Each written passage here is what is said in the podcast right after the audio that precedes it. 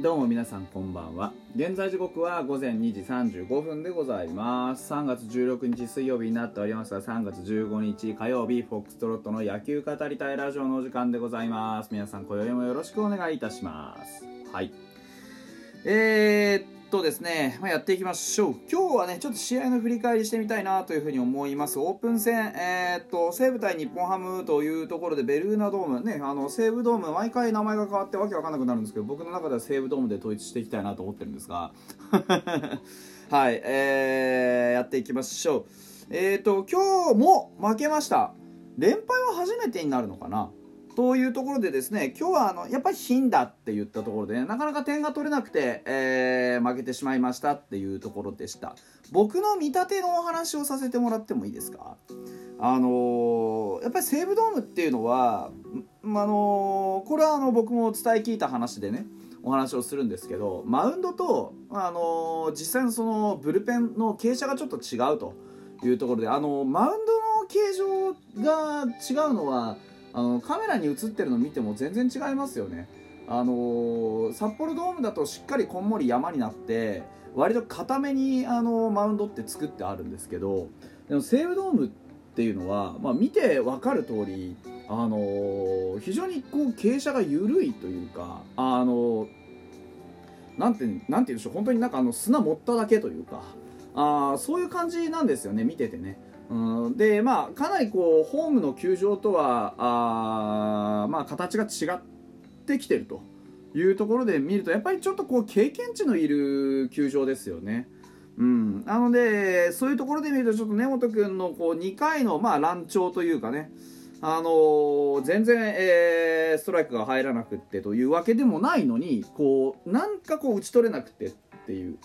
ところのね、えー、まあ、フォアボール連発っていうのは、まあ、かなり、えー、まあ、同情の余地はあるかなとは思います。ただ、あ結果として4点そこで取られて、ある程度試合の流れが決定してしまったっていうところは否めないなという形。これ去年も見られましたけど、やっぱりあのー、まあ、投手が早い段階である程度まとまった点を取られてしまうと、まあ、それを全部取り返そうっていう気持ちがまあ、ね、野手陣には働きますから、まあ、どうしてもなかなかこうね、えー、見て皆さん分かった通りヒットが出なくなりますよね。うん、でこれも僕の見解なんですけれども、えーと、西武のピッチャー陣っていうのはあのこれ本当に別にけなしてるわけでもなんでもないんですけど単純にコントロールが基本的に良くないじゃないですか。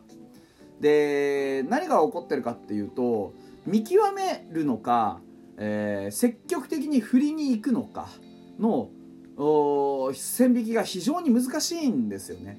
あのコントロールが悪くてあのばらけていることそのものが武器になるというような感じで例えばその1回の表の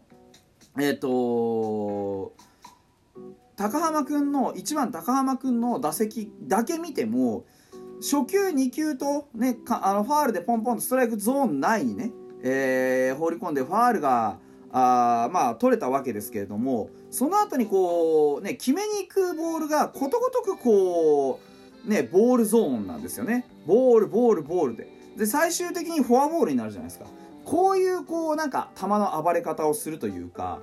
なんかこうあのコントロールよくファールを奪ってるんじゃなくてやはりこう球の質球威ですとか、まあ、あの球の曲がりですとかそういったところでファールとかストライクゾーンに入れつつこうなんかあの臭いところに投げて振らしていくっていうのは本当にゴリ押しのピッチングというかあそういう感じなのかなっていうイメージなんですよね。でそういうピッチャーに対してうちのチームの選手たちっていうのはあのー、カットができないんですよ。ストライクゾーンの中に入ってきたボールに対してカットができないんですね。なので、あのー、まあ、意図的なファール打ちっていうのが実はあまりできなくってストライクゾーンに入ってきた球にやっぱり素直に打とうとして反応してしまってで絶好球でもないのにこう打ちに行って打ち損じてしまうってことが割とある。でもともとこううちのチームの選手っていうのは甘い球を1球で捉えるっていうのが非常にこう苦手であるということも挙げられますよね。例えば近藤健介なんかはずっと見ていって見ていってねでこう、まあ、ある程度こう追い込んでからの読み構、まあ、状況的には追い込まれてからなんですけどそのフルカウントあたりになってからの読みで、えー、結構、あのボールを打っていくタイプだと思うんですよね。で去年はまあ、長打をある程度意識した強いスイングっていうのを心がけて実際11本ホームラン打ちましたけれども、まあ、そういうところも含めて近藤健介もまだまだその、ね、これからパワーをつけていくというかその、ね、ホームランの出る打ち方をこう固定していくというかそういう段階なのでやっぱりこう、ね、なかなか、あのー魅力で言うとその、ね、一発長打を打てるっていうのも魅力の選手たくさんいます。石井和成も最近当たり、ね、大きな当たりも増えてきましたし万波中正ですとか、あのー、今川君ですとかあのホームランはよく出るようにはなりました。でそういう意味で言えば長打の方は改善傾向にはあるんですけどやっぱりそれでもまだまだ率が足りないですよね。全体的に率が足りない。なのでやっぱりこういう荒れ球の選手の多いチーム、ね、西武みたいなあ投手陣と対戦するときは、まあ、積極的に打って、えー、相手にプレッシャーをかけていくのか積極的に見送って相手の自滅を待つのかっていうのはある程度はっきりどっかで線引きをしたいですよね。そういう取り組みが今日はちょっとできなかったかなっていうところ。で逆にねこう7回のヌニエスの一発っていうのは非常に鮮やかであのこれの何がすごいかっていうとあのまあ、嫉妬と呼べる高く浮いたナックルカーブ一番インサイドに来てるんですよねを一撃で仕留めてるっていうところにこれすごく価値があるんですよね。ヌニエスはあのファイターズの他の日本人選手ができないその甘い球を一発で捉えるっていうことがこれだけできる可能性があるしかもこのナックルカーブっていうのは初球に、まあ、あからさまなボール球で投げられた球なんですよね。でその球がインサイドに入ってきた時に実はこの前の球がストレートであの144キロ。その前の前の球が145キロのストレートなんですよね。でそこに123キロっていうここまでの打席の中で一番遅い球が来てるんですよ。その球速差実に21キロ。これをしっかりと振り抜いて引っ張り切っているっていうところに非常に価値がありますよね。これすなわちどういうことかっていうと速い球に合わせて速く初動している。振り始めは早く初動しているんですけどあの緩い球が来たことによってそのままの振りが圧倒的なフルヒットの振りになった。